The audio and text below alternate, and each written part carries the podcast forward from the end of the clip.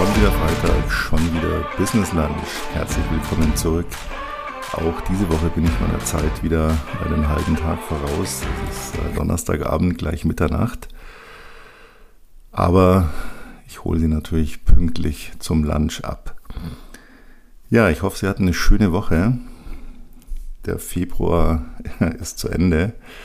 Wir starten in den März, in den Frühling, in die schöne Jahreszeit sozusagen. Also aus meiner Sicht zumindest. Es gibt ja auch Leute, die den Winter lieben. Ich habe nichts gegen ihn, aber ich bin auch nichts, ja, es begeistert mich nicht so. Also ich, ich freue mich sehr aufs Frühjahr. Ja, ich habe äh, heute eine ganz interessante Beobachtung gemacht, als ich ähm, beim Training war. Da war ein relativ junger Kerl, der einem anderen ganz begeistert erzählte, ja, seit ich mir jetzt beim Training das immer so und so vorstelle, boah, funktioniert das viel besser. Und ich dachte mir so, wow, gute Erkenntnis in dem Alter schon, fand ich richtig klasse. Und als ich dann so durchs äh, Studio gelaufen bin, habe ich mir dann so gedacht, ja, es ist eigentlich ganz interessant. Nimm zwei Personen, die genau das gleiche Training machen. Warum hat der eine eine viel bessere Figur als der andere. Nimm zwei Menschen, die beide jeden Tag knallhart zwölf Stunden arbeiten. Warum ist der eine super erfolgreich und der andere, ja, läuft irgendwie nicht, passiert nichts? Warum geht eine Person in ein Café und lernt jemand kennen und ein anderer geht, eine andere Person geht ins gleiche Café, sieht genauso gleicher, gleiches Attraktivitätslevel, gleiches Kleidungslevel, alles ziemlich gleich und lernt niemals jemand kennen. Warum sind so diese Unterschiede? Ich meine, es ist uns immer klar, dass wir ja sagen, okay, das bei dem nicht läuft, logisch, der sitzt den ganzen Tag vom Fernseher, schaut Netflix oder ja, der hat die Arbeit auch nicht gerade erfunden oder der geht ins Fitnessstudio und pff, macht eigentlich nichts dort, außer ein bisschen rumlabern und irgendwo am, an der Fitnesstheke irgendwelche Shakes zu trinken. Aber die Leute, die eigentlich so fast das Gleiche machen, warum funktioniert es bei den einen und bei den anderen nicht? Klar, Einstellung wissen wir alle, positives Denken. Aber ich habe dann noch so ein bisschen weiter gedacht. Ähm, wir sind ja auch alle immer irgendwo damit konfrontiert. Man muss meditieren, man muss visualisieren, man muss positiv denken, man muss sich die Dinge vorstellen. Habe ich auch schon oft gesagt, ist auch so.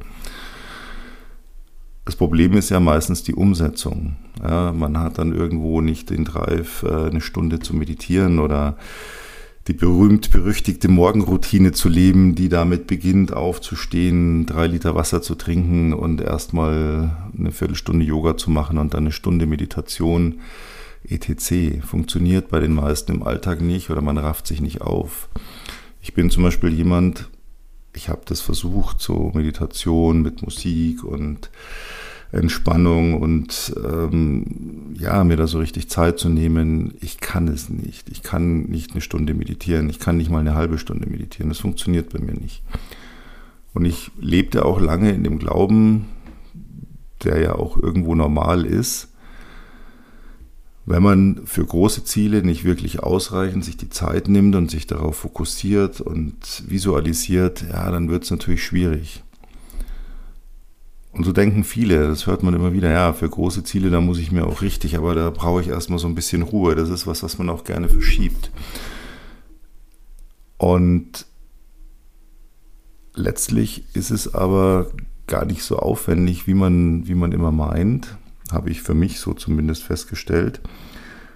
Und mir kam eben da so in den Sinn, so dieses, ja, wenn man etwas tut, sich wie soll ich sagen, ich, ich zitiere mal einen, einen Versuch, der gemacht wurde. Ich glaube, ich habe schon mal erzählt vor einigen Podcasts, aber ich finde es nach wie vor faszinierend.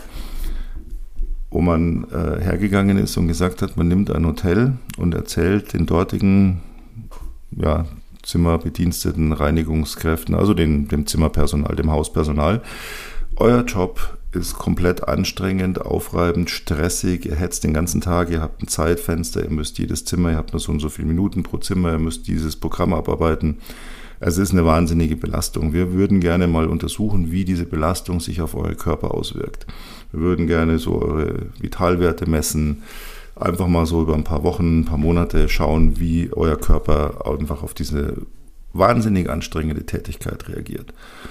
Und die haben gesagt, ja gut, wir machen damit. Und dann sind sie in ein anderes Hotel gegangen und haben die gleiche Geschichte erzählt, allerdings mit einem, mit einem anderen Ansatz. Und zwar haben sie denen erzählt, euer Job, den ihr macht, ihr seid schnell, ihr müsst viel laufen, ihr seid auf den Beinen, ihr müsst schwere Sachen heben, ihr müsst, ähm, ja, das ist im Prinzip, ist das, was ihr macht, ein Konditionstraining das auf euren Körper eigentlich so wirken sollte wie ein, ein Fitnesstraining, ein Fitnessprogramm. Und wir würden gerne die Vitalwerte von euch über ein paar Wochen, ein paar Monate messen, wie gut sich eure Körper entwickeln, wo ihr ja so einen Job macht, der eigentlich wie ein Fitnessprogramm ist.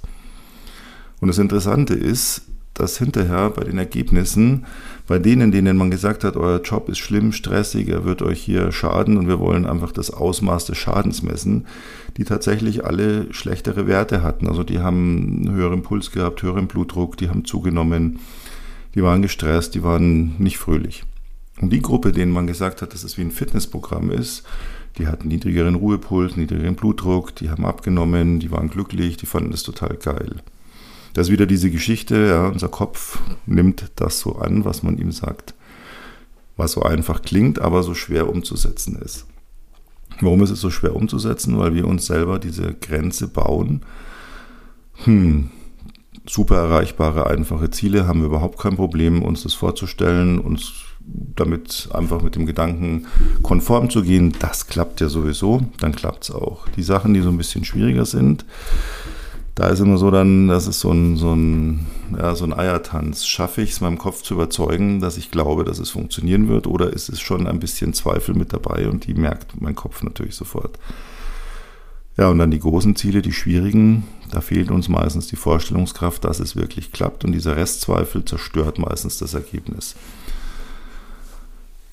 Und das funktioniert im Großen wie im Kleinen. Das Funktionieren ist gar nicht der Punkt. Das habe ich oft erzählt und es wird auch an jeder Ecke erzählt.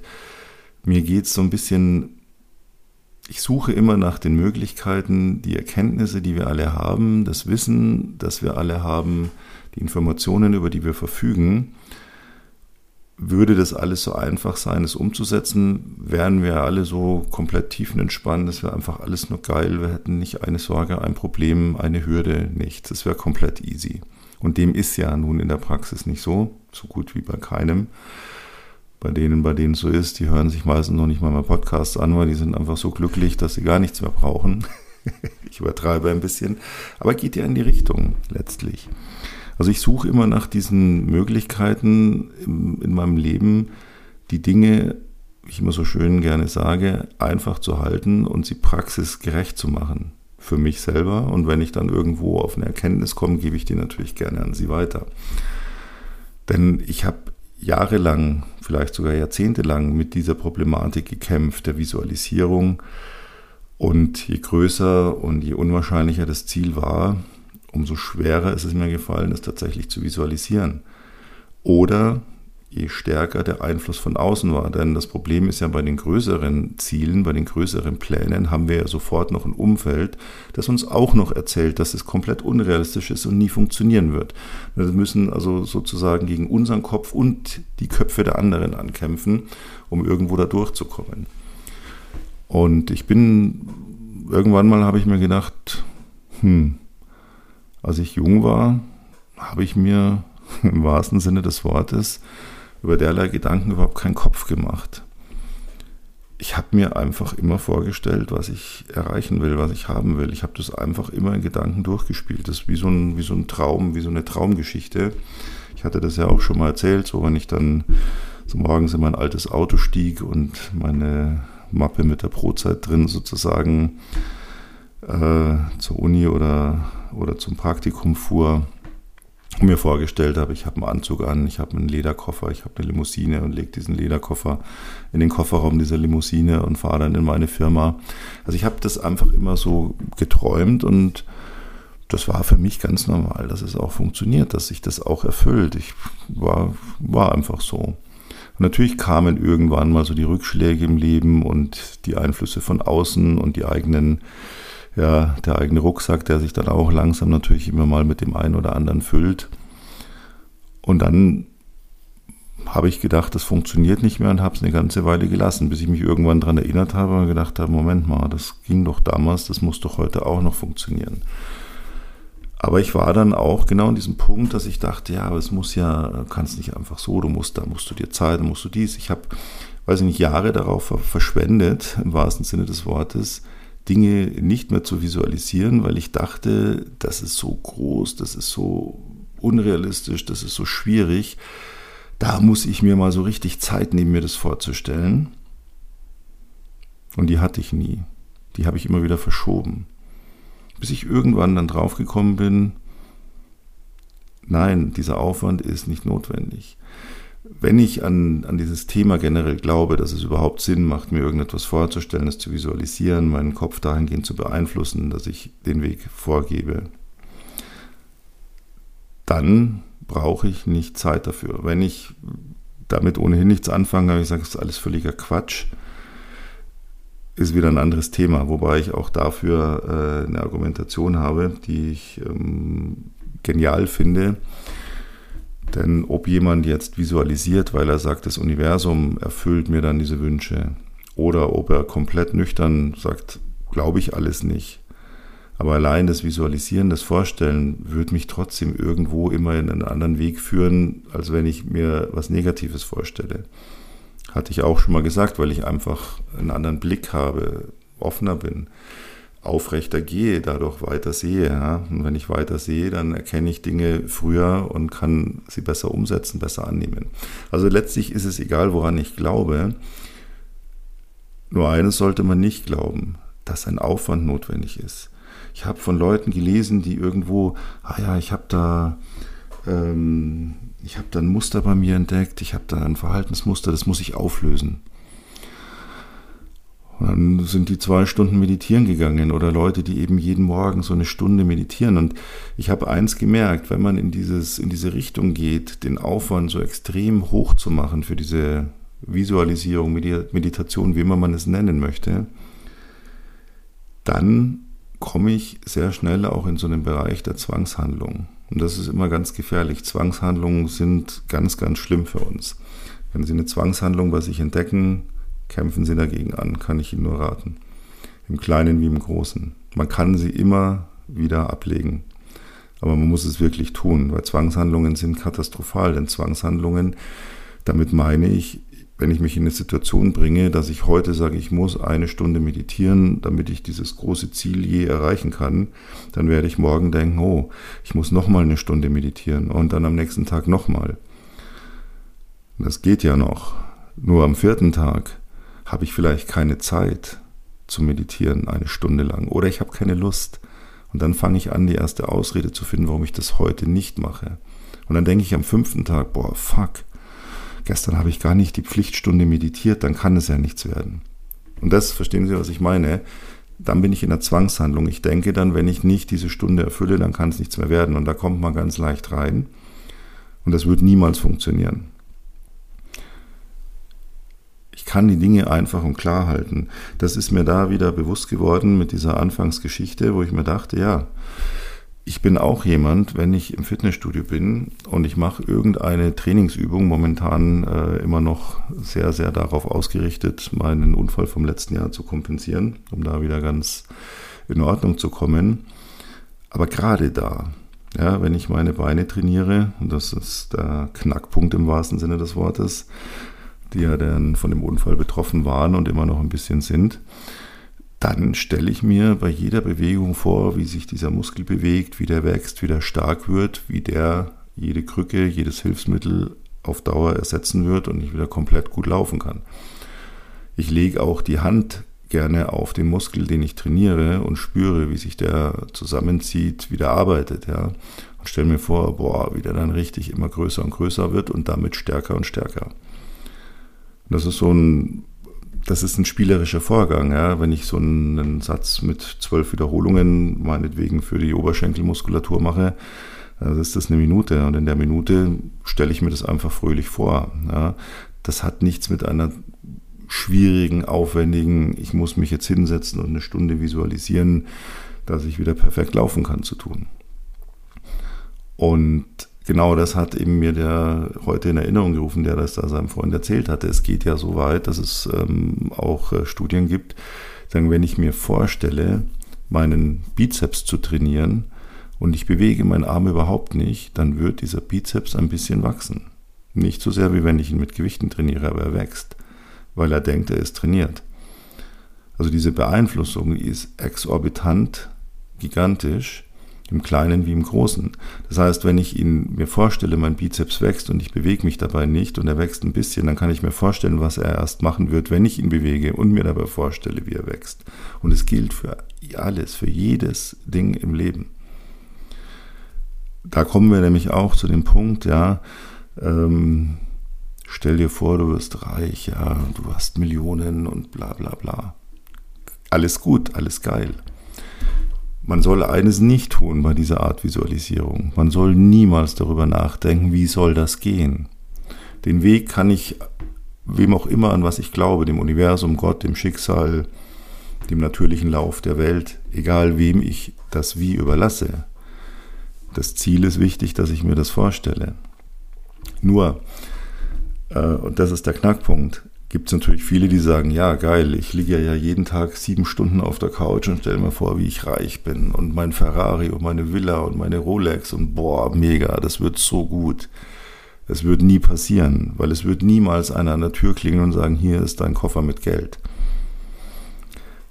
Visualisierung hat immer oder Meditation hat immer damit zu tun, dass ich auch in eine Aktion komme.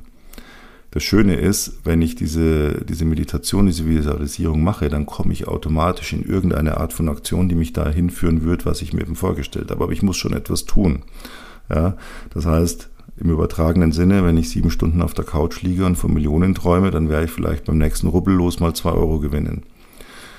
Wenn ich aber ernsthaft mir vorstelle, dass ich das wirklich will und ein Mensch bin, der auch bereit ist, sich zu bewegen, dann werde ich irgend, in irgendeine Bewegung kommen und ich werde statt in 2 Euro 200, 2000, 200.000 oder 2 Millionen kriegen.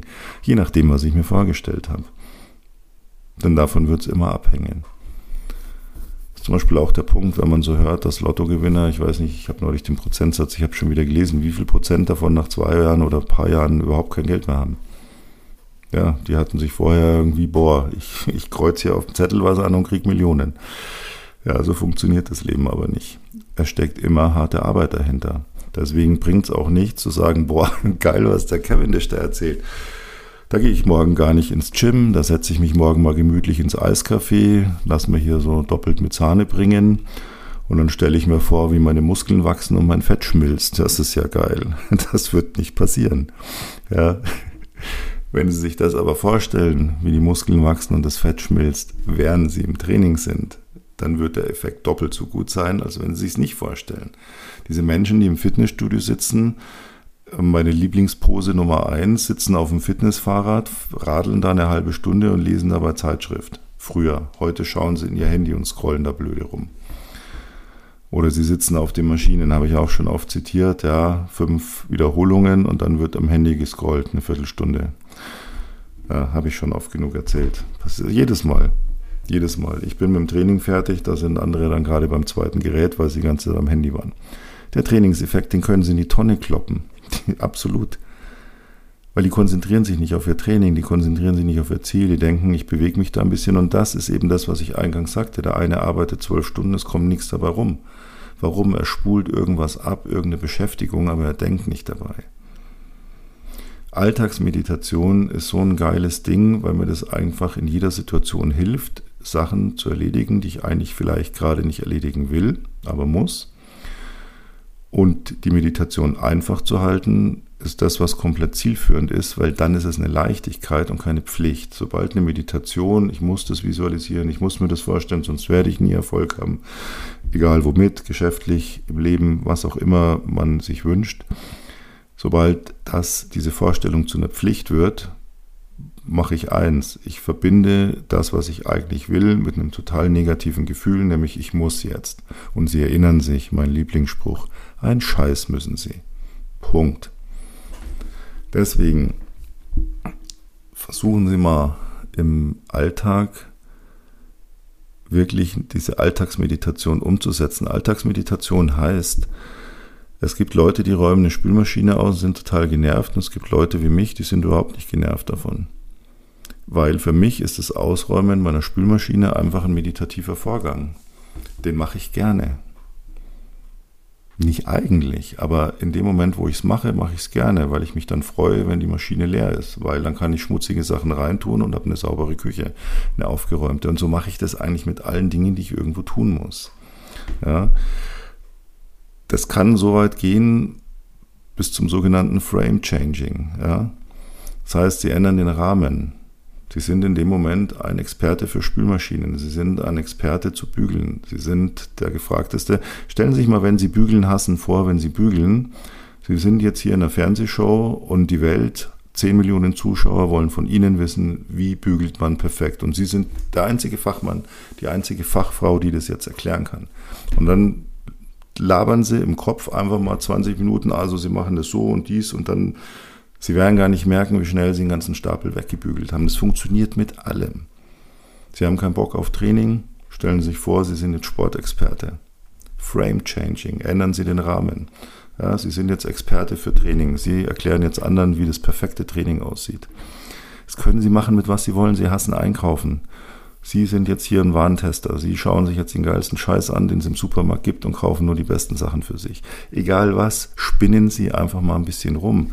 Der erste Schritt zu einer gesunden und funktionierenden Meditation und Visualisierung ist rumspinnen. Das hat nichts mit Ernst zu tun. Sie müssen sie nicht hinsetzen, drei Kerzen anzünden, fünfmal links am Ohr zupfen, äh, das gleiche T-Shirt tragen, irgendwelche Sprüche sagen, die immer gleich sind und sich dann versuchen zu konzentrieren. Wir sind nicht dafür gebaut, das langweilt uns Menschen. Wir wollen Action, wir wollen Bewegung und es soll Spaß machen. Wir sind, wir haben einen Spieltrieb in uns, den die meisten leider verloren haben. Das ist eigentlich super schade. ja, sie müssen mal ein bisschen unsinnig werden. Das macht sie nämlich erfolgreicher. So ein Prädikat wie, ich habe mich so gefreut. Mit meiner Tochter neulich im Supermarkt. Ja, und ich habe ein bisschen Blödsinn hier gemacht, ein bisschen Sachen da gemacht. Ich will das jetzt gar nicht erzählen, nicht, dass der Supermarkt das hört. Nein, nichts Schlimmes. Aber ähm, meine Tochter sagt, als hätte ich einen Fünfjährigen dabei. Und ich dachte mir, ja genau. Besser als sie würde denken, ich wäre schon 90-Jähriger, der zu allem zu blöd ist. Das ist nämlich der Punkt. Verrückt sein, rumspinnen im Kopf hält jung und hält vor allem auch fit. Und wenn man sich Blödsinn ausdenkt, werden wieder neue Synapsen im Gehirn aktiviert und man ist einfach irgendwie, da muss man mal über sich selber lachen, passiert mir regelmäßig. Ich habe schon immer irgendwie, ich denke mir immer irgendwelches Zeug aus. Wahrscheinlich bin ich deswegen auch, wollte ich auch deswegen irgendwann Bücher schreiben, ich es auch noch aufschreiben darf, zusätzlich zu dem, was ich mir so in meinem Kopf dauernd vorgeht. Aber probieren Sie das mal. Wenn Sie irgendwas nicht mögen, aber Sie müssen es machen, weil sie müssen irgendwann bügeln, spülen, was auch immer einkaufen. Ja, gibt ja so Sachen, wo man sagt, ja, ein Scheiß muss ich, aber das muss ich halt dann doch, aber das gehört halt auch dazu. Ist ja auch nicht schlimm, ist ja letztlich immer was Schönes. Ja, wenn ich gebügelt habe, habe ich wieder tolle Sachen zum Anziehen. Wenn ich eingekauft habe, habe ich wieder Essen. Wenn ich abgespült habe, kann ich wieder Geschirr benutzen. Also es sind ja so Dinge, die muss man machen, aber sie haben ja auch ihren Sinn, ihre Berechtigung. Versuchen Sie bei solchen Dingen und bauen Sie das aus. Sie haben keinen Bock auf dieses Meeting. Stellen Sie sich vor, boah, ich bin jetzt hier der krasse Oberboss und ich werde jetzt hier ein Meeting machen, das es noch nie so gegeben hat. Egal was. Ja, spinnen Sie da ein bisschen rum. Sie erleichtern sich damit den Alltag. Und wenn Sie dann an diese Dinge gehen, boah, ich müsste ja aber wirklich mich mal hinsetzen und mir das mal vorstellen. Ich sage Ihnen eins.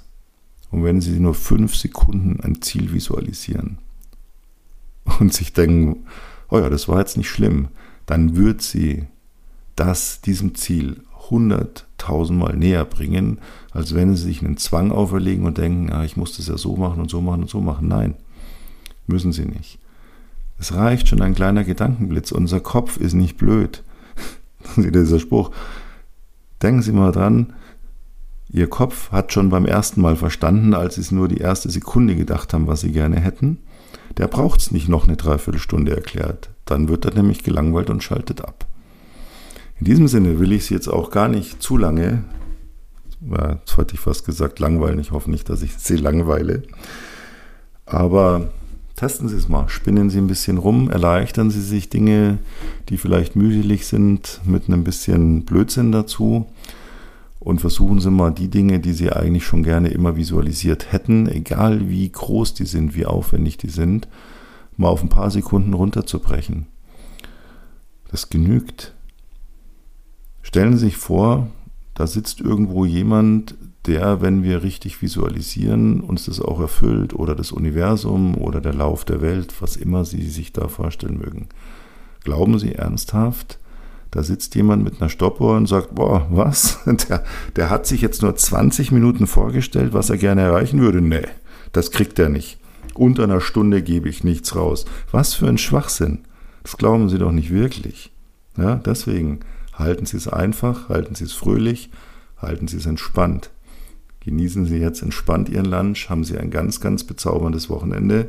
Wir gehen in den März. Die wunderbare Zeitumstellung kommt. Oh, auf den Podcast freue ich mich schon. Ich bin ein ganz großer Fan der Sommerzeit und der Winterzeit. Dazu aber dann mehr in vier Wochen, wenn es soweit ist. Bis dahin, danke, dass Sie dabei waren. freue mich, wenn Sie auch nächste Woche wieder hier sind. Wenn Sie mir gewogen bleiben, wenn es dann wieder heißt, schon wieder Freitag, schon wieder Business Lunch. Vielen Dank, ihr, euer Peter Kevin. Servus.